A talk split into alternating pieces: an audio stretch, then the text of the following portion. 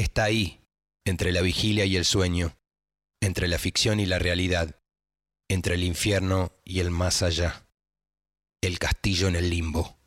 Vengan acá mis demonios y sirvientes que antes de arrancar les tengo que decir y les tengo que preguntar si están todos preparados para la calaña, para los seres humanos horribles que nos vienen a visitar hoy al castillo. Viene lo peor de lo peor. Así que necesito que estén listos, siempre en guardia. Necesito que estén con sus espadas en la mano, cuchillos, revólveres, fustas, granadas, ballestas, lanzas, cañones, todo listo para matar, porque se nos llena el castillo de gentes malas. ¿Están todos listos?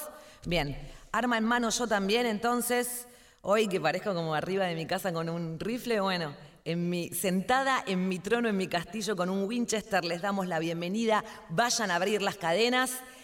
Se nos llena el castillo de traidores. Le damos la bienvenida, los dejamos entrar, pero hay un traidor que vino que a este castillo no, no va a entrar bajo ningún punto de vista, que es Ruggeri. Así que un par de demonios, por favor, que lo vayan a sacar. Sacalo de la puerta, no lo quiero ni ver.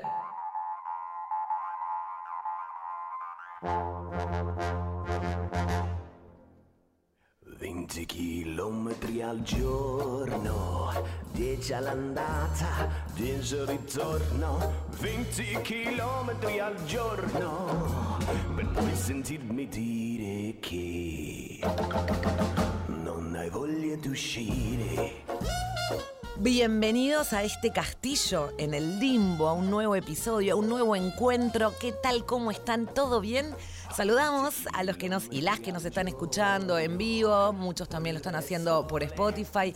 Todo bien, esténse preparados, ustedes también, porque hoy, preparados quiero decir, siempre en guardia, porque hoy el castillo se nos llena de lo más vil que puede llegar a ser un ser humano. O sea, la calaña más calaña, el fango, la, la gente más horrible que se te pueda cruzar en el camino. Hoy este castillo se nos llena de traidores. Ay, ay, ay, pero los traidores más traidores de la historia. Le vamos a ir dando la bienvenida y obvio mirándolos de reojo porque ah, si quieren escupirlos pueden. En mi castillo se puede hacer eso. Somos un castillo panroquero. Le vamos a dar la bienvenida y estaremos hablando de Brutus, de Brutus y de Casio, dos grandes traidoras de la historia, grandes traidores de la historia de Roma. También le damos la bienvenida a Judas, el primer gran traidor de la historia de la humanidad, a Ramón Mercader, si no saben quién es ese traidor, ya se los voy a contar, y por último a toda la familia Gucci. Entre todos esos mínimo hay tres traidores. Si no se saben la historia, vayan mirando, hacemos las apuestas a ver cuál de los todo lo que vinieron es el traidor de esa familia de alta costura que terminó en las ruinas básicamente por una suerte de traiciones sin par. En fin. Ya estamos listos y vamos a arrancar el programa del día de hoy. Vamos a arrancar este episodio en el castillo escuchando una canción que surge de una traición. No se lo voy a contar porque estoy absolutamente convencida de que ya saben la historia que hay detrás de este jitote. Bienvenidos.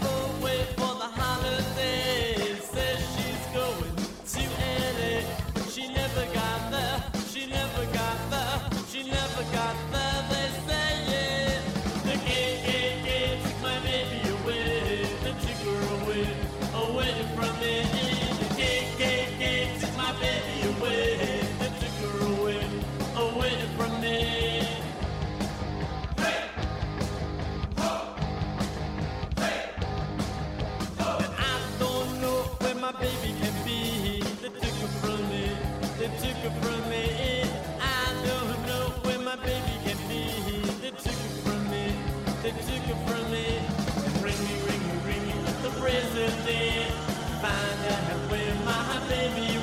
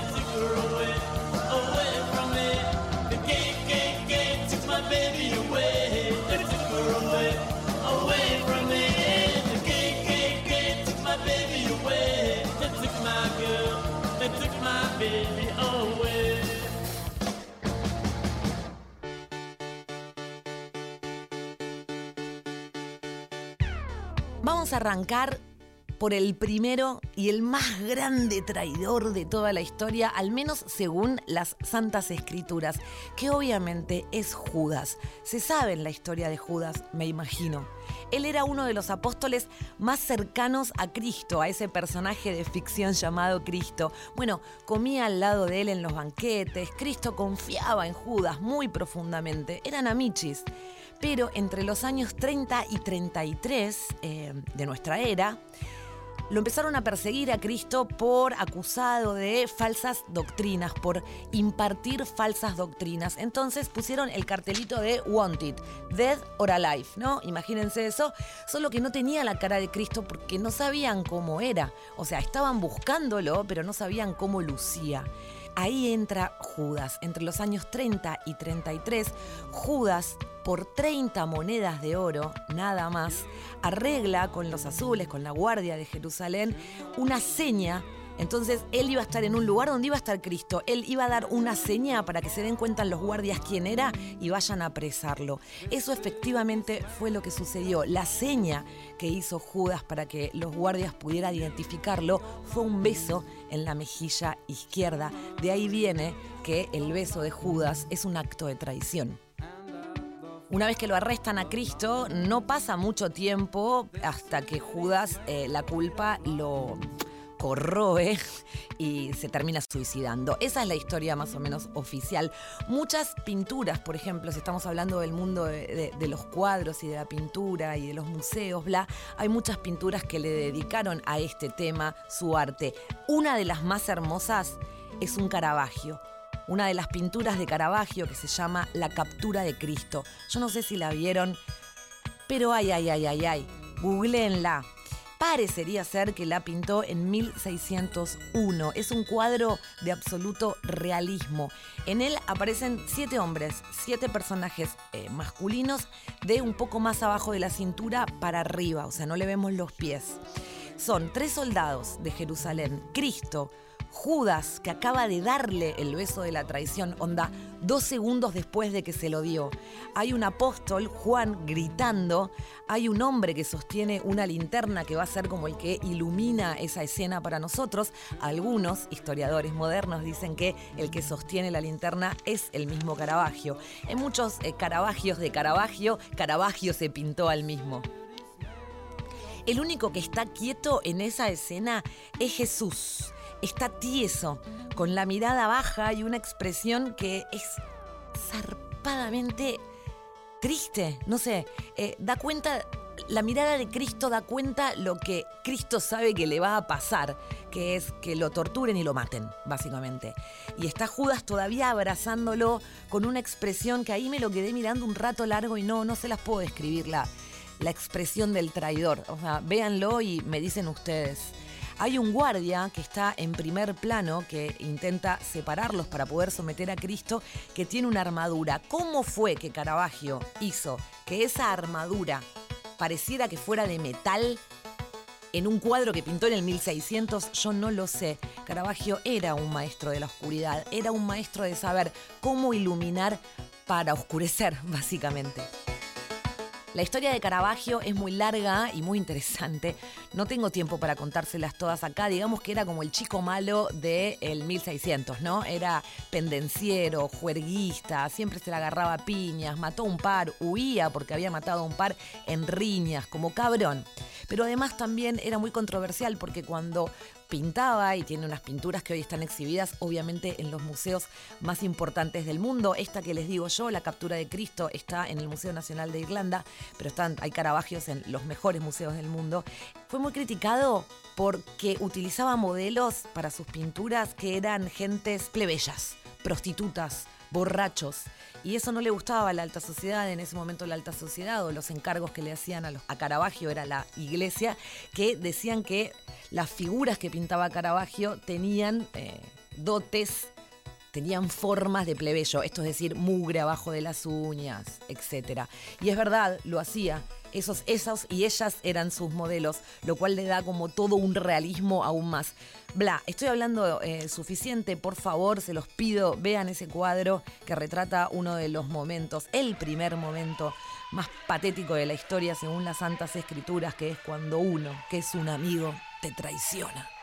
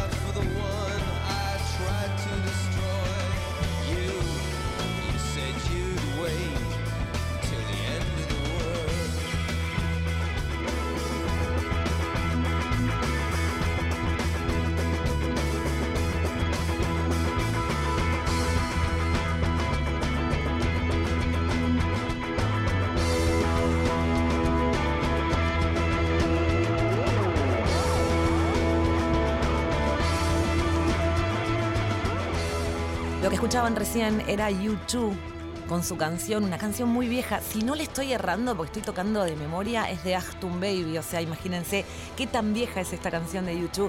Until the End of the World, que en realidad es una canción que no sé si le prestaron atención a la letra, pero Bono la está cantando en primera persona como si fuera Judas. Y lo que sí ahora es obvio, si estamos hablando de traidores, esta canción tenía que estar. Judas se vendió al barrio de Lanús, el barrio.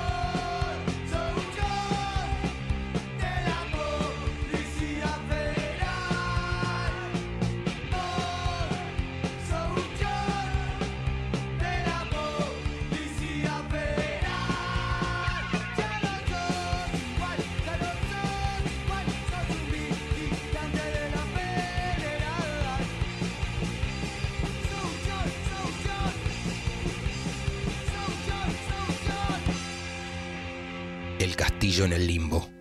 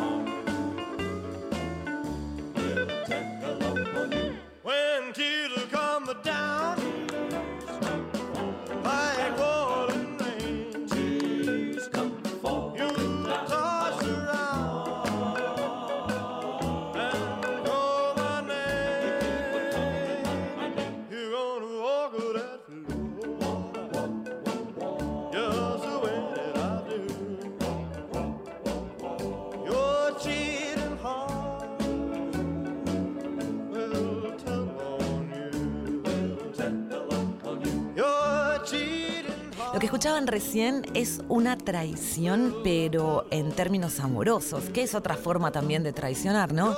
Ahí pasaba el rey Elvis haciendo Your Cheating Heart. A ver, pensemos juntos en este encuentro dedicado a la traición, a los traidores.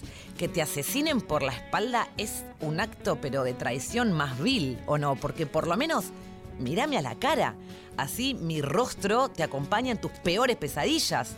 Eh, mínimo, ¿no? O sea, que te asesinen por la espalda es tremendo. Bueno, les voy a hablar un libro que cuenta uno de los asesinatos más importantes del siglo XX. Un asesinato, o sea, un asesinado por la espalda, un asesino que es un espía, que trabajó mucho tiempo para acercarse al círculo más íntimo de su víctima y para ganar su confianza. Zarpado hijo de puta, perdón lo dije, pero claro. Y un libro también que cuenta toda esta historia de una manera maravillosa. El libro se llama El hombre que amaba a los perros. Es un libro de un cubano, del escritor cubano Leonardo Padura, que narra el asesinato de León Trotsky cuando León Trotsky estaba exiliado en México. La novela es súper larga y cuando digo súper larga son 600 páginas. O sea, es muy larga, pero es hermosa. Está perfectamente bien contada y yo no sé si a ustedes les sucede, pero cuando uno empieza a leer un libro que es una belleza, no importa. O sea, eventualmente lo vas a terminar. La única, lo mejor, el único... eh, contradicción que tiene es que es difícil cargarlo cuando vas a viajar en bondi, en tren, en subte, ¿no? Y llevarte un libro tan pesado. Pero bueno, suponiendo, sacando eso, eh, no importa cuánto, cuán gordito es un libro, si estamos hablando además de esta maravilla, que hay consenso absoluto. Eh, si ven las reseñas de este libro, El hombre que amaba a los perros, y no hace falta que lo hagan porque ya lo hice yo, todos coinciden en decir que es una maravilla. Es un libro que está dividido en tres etapas, digamos, en tres etapas que son tres temporalidades, y cada una de esas etapas temporalidades está protagonizada por un hombre diferente. El primero se llama Iván, que es un escritor cubano que vive en la isla y que todo indica que es obviamente el alter ego del escritor, de Padura. El segundo, la segunda parte, es Trotsky, el eje, exiliado en México en los años 30 junto a su pareja Natalia y rodeado de unos muy pocos que terminaron acompañándolo en los que serían sus últimos años eh, de vida, ¿no? Ahí estaba Frida Kahlo, ahí estaba Diego Rivera, de hecho eran vecinos, estaba exiliado en un barrio de México llamado Coyoacán, hoy devenido en uno de los barrios como más chetos, o por lo menos cheto seguro. Y el tercer foco de este libro, o sea, la tercera temporalidad, está puesto en el asesino, en Ramón Mercader, que en realidad había utilizado otro nombre, obviamente, cuando entró a México, pero se llama Ramón Mercader, un agente estalinista español preparado durante años y años para la misión secreta de terminar matando a Trotsky. Las tres temporalidades en algún momento se van a ir cruzando. El relato no es lineal y la novela termina abarcando, cubriendo casi 100 años de historia mundial.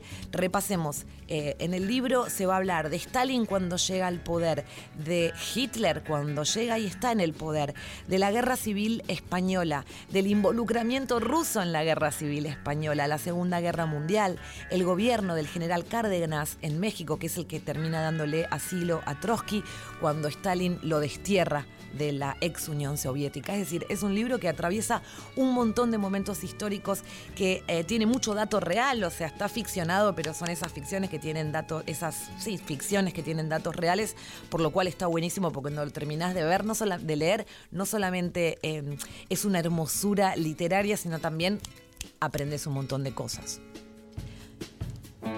Padura con esta eh, novela se ganó el prestigio que ya tenía en realidad, porque eh, se ganó un prestigio superior. Se había ganado el príncipe Asturias en letras, tiene también eh, el orden de las artes en Francia, bla, es como muy reconocido. Como sea, está muy bien contado, es una lectura amena, se los recomiendo particularmente. Es un libro que está entre 3 lucas y 5 lucas. El hombre que amaba a los perros se llama, y al parecer hasta en algún lugarcito ahí de el relato se da, se da como el lugar Padura para contarnos cuáles son sus canciones o sus bandas favoritas. Al parecer, Padura es fan de Creedence. Mira vos.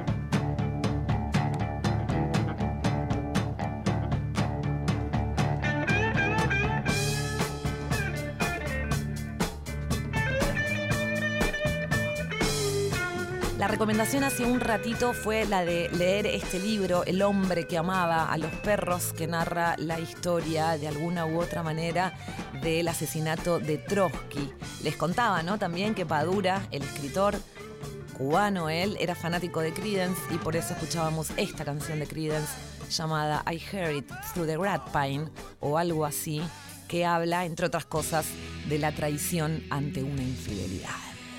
Pero volvamos ahora a la traición, a la traición la que más duele, ¿no? Porque una infidelidad, bueno, vaya y pase, uno está destinado a separarse siempre de un amor, pero de un amigo, cuando un amigo te traiciona, eso es como, ¡fa! Tipo, ni olvido ni perdón. Esto es hermética, haciendo traición.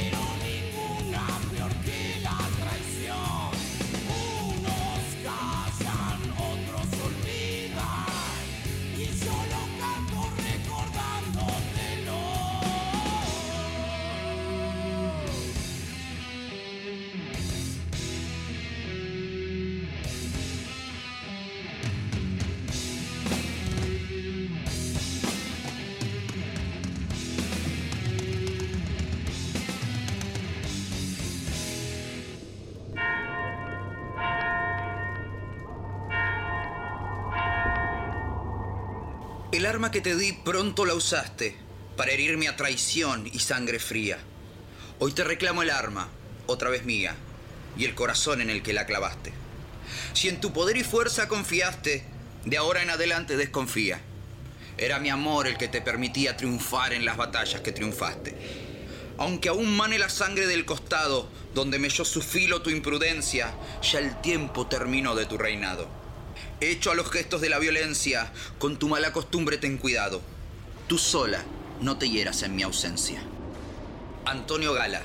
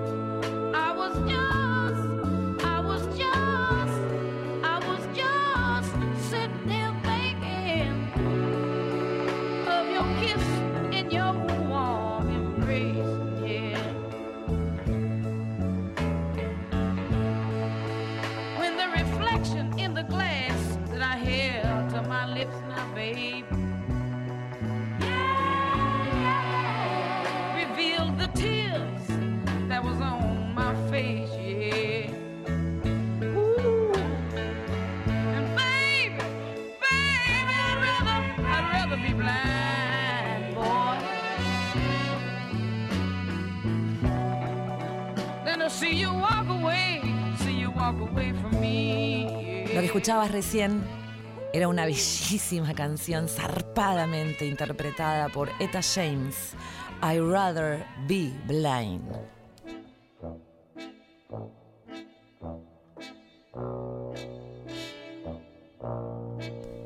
Yo no sé si alguna vez ustedes se pusieron a pensar en esto. Es un poco tétrico, tal, tal, tal vez suena muy Monster High o de Castillo Tenebroso. Ay, mira, este es un castillo tenebroso, así que puedo pensar esto. ¿Cuáles serían eh, nuestras últimas palabras? ¿Algunas, ¿Alguna vez pensaron cuáles van a ser sus últimas palabras? Porque algunas van a ser. Eh, algo va a ser que sea lo último que dijiste vos en esta tierra, en este espacio que nos tocó vivir. Bueno, yo solamente espero que las mías no sean como las de Julio César. O por lo menos que no sean como las que Shakespeare imaginó que Julio César dijo en el momento en que lo asesinaron. Otro acto de traición esconde esta historia que les voy a contar ahora.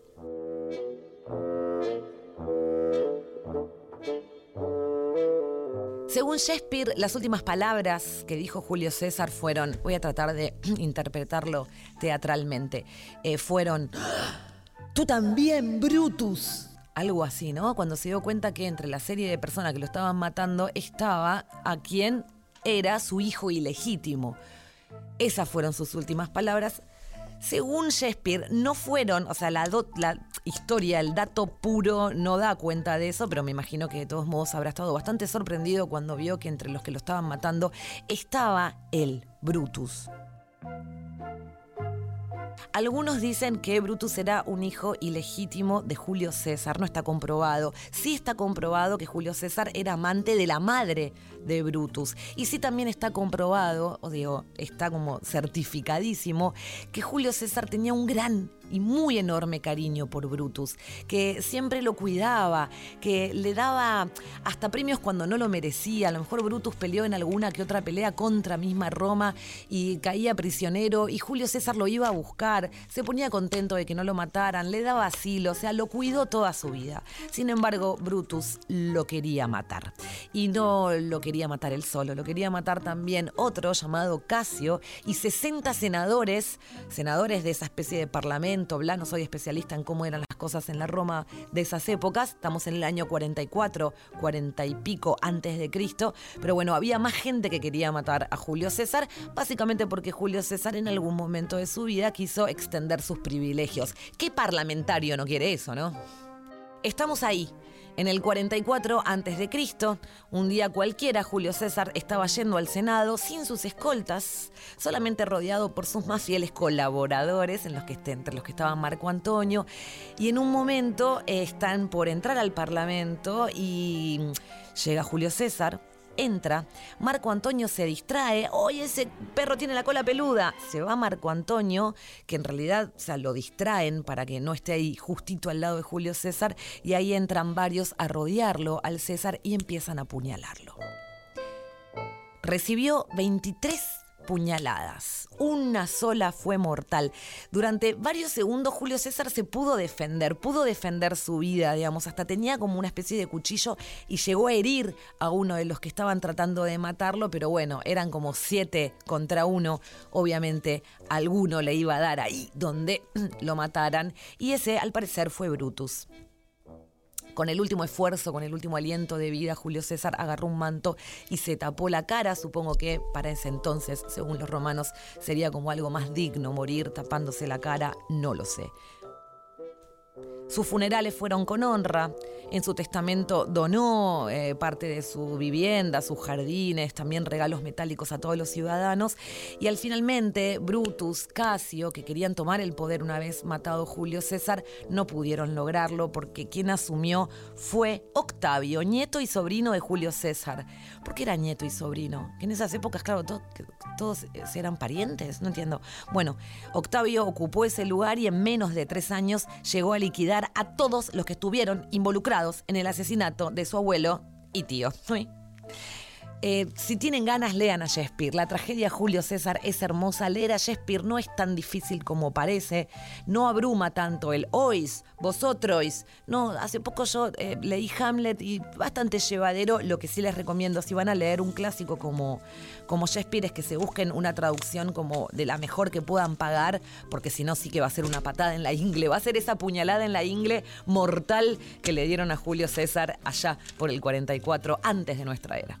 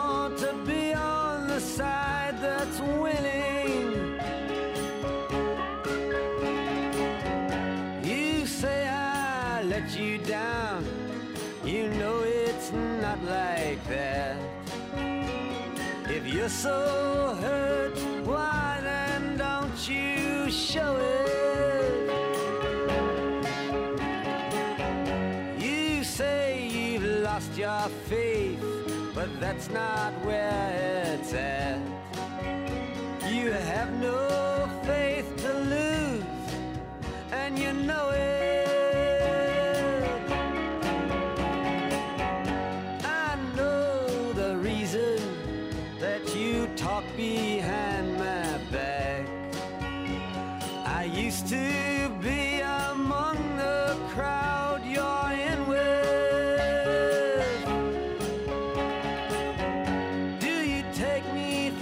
Such a fool to think I'd make contact with the one who tries to hide what it don't know to begin with?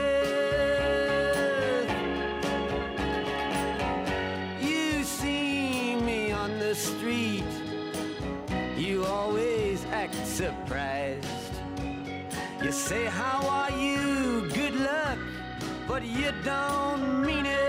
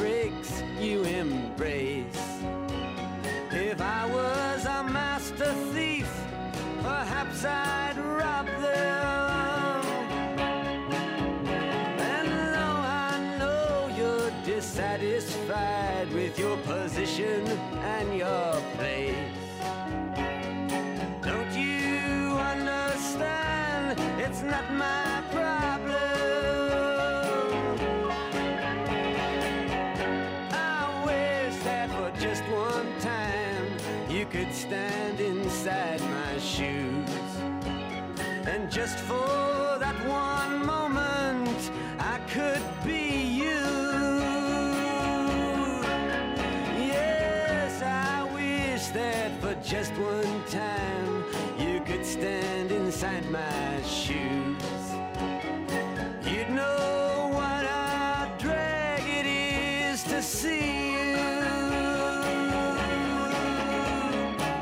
Lo que acaba de irse es un tema de Bob Dylan. Ay, Dios, que los dioses me ayuden a pronunciar esto. Positively, Positively Fourth Street. Una canción que eh, habla también justamente de las traiciones de un amigo.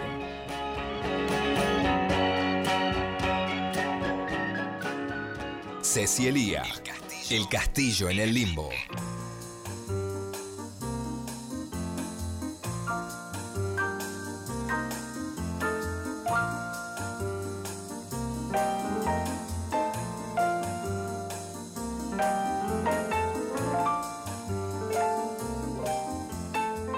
¿Qué tal? Mi amor, te puedo decir mi amor Liberace, Liberace, porque te amo cada día más. No sé por qué, pero me encanta que hayas accedido a formar parte de esta familia, de este castillo en el limbo. Estamos casi en el infierno y a vos no te importó, viniste igual. Bueno, un placer recibirte. Vos también. Él está hoy vestido eh, como todo lleno, como que son pequeñas balitas. Claro, me escuchaste a mí decir que tenemos que estar todos como armados porque vienen y se nos llenó el castillo de traidores, vos viste, que estás todo como si fueran los cinturones de Lemmy Kilmister. Te quedaste fascinado con Kilmister del encuentro anterior. Bueno, me encanta, te queda hermoso. Es como un traje todo hecho con balas, rarísimo, pero es Liberace, dejémoslo.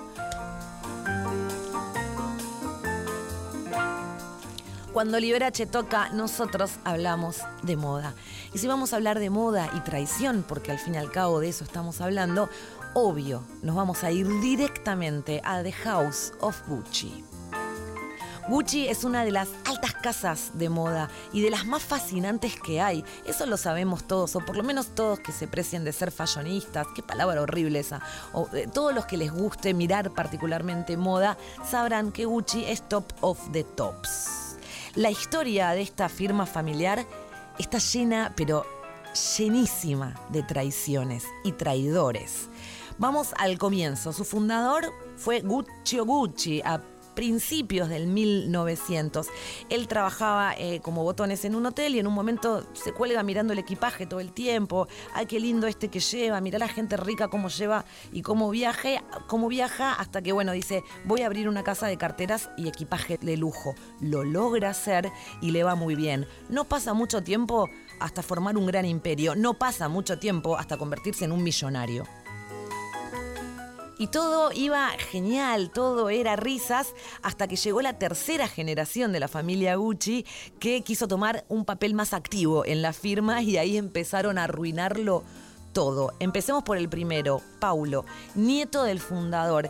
Él quiso tener su propia línea dentro de la marca Gucci, su propia cápsula, pero su padre y su tío se negaban.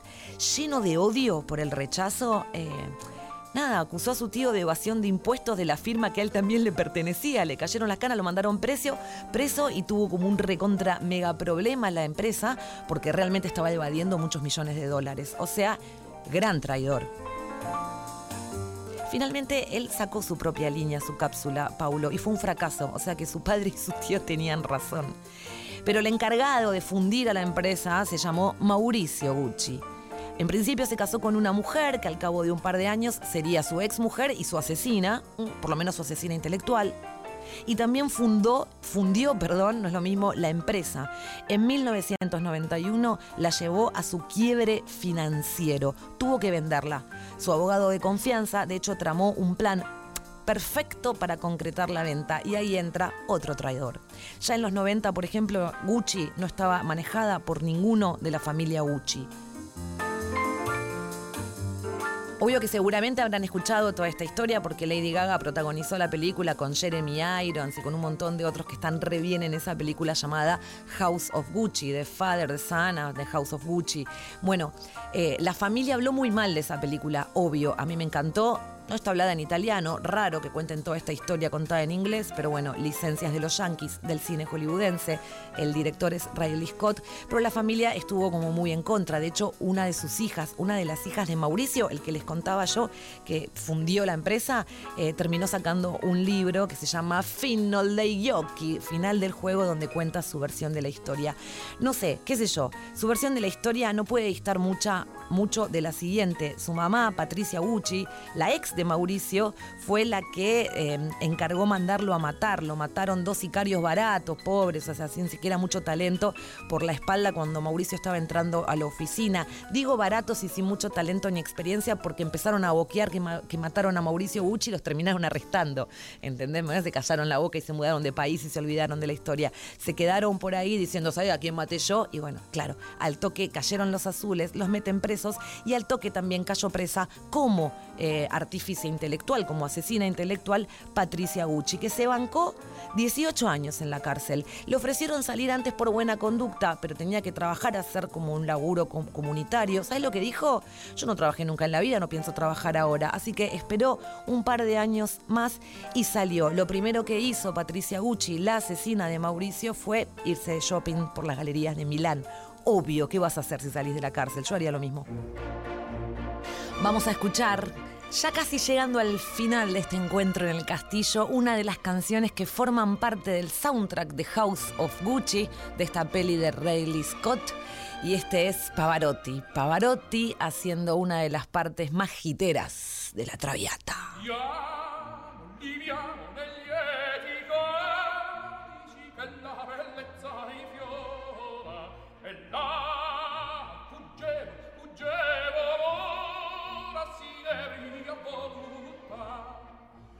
Yeah.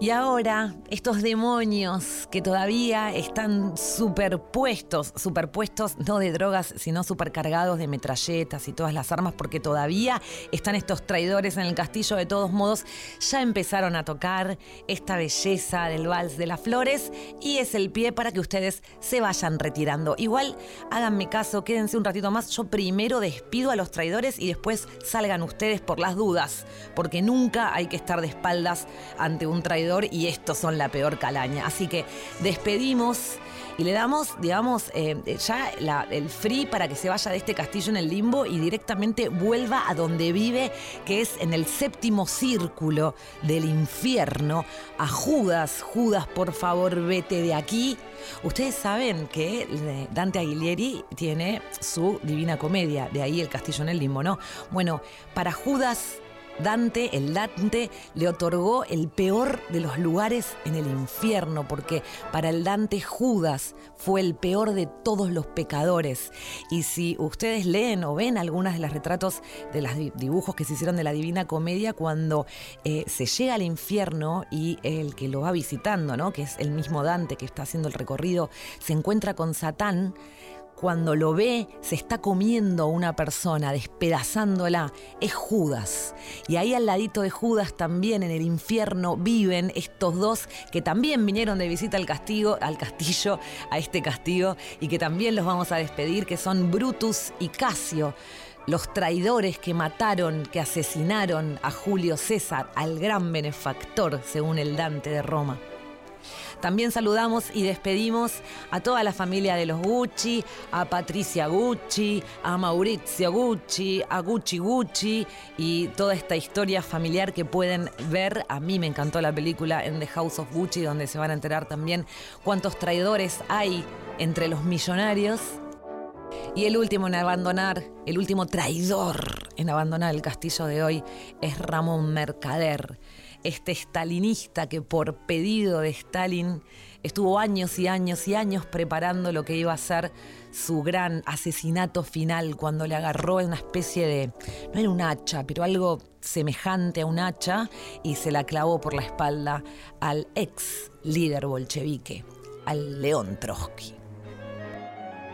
Y ahora sí, todos estos traidores ya están afuera de este castillo, muchos ya están en el infierno ahí enfrente nuestro. Les queremos agradecer por haber estado hoy acá. Más en realidad le agradezco a Diego Rodríguez, a Nati Bravo, a Clementina Barone, ningún traidor, ningún traidor. A Janina Gaimonde y a Nico Bonzo, mi poeta, mi poeta y caballero del castillo, que estuvo todo el tiempo, todo el tiempo estuviste atrás mío, Nico, hoy. Sí, te sentí todo el tiempo mientras hablaba, me estabas cuidando, ¿no? Esto no es una invitación sexual. Bueno, como sea, me quedo hablando con vos de eso, mientras tanto los despido a todos ustedes. Váyanse, ¿no ven que estoy a punto tal vez de ponerla? Por favor, váyanse.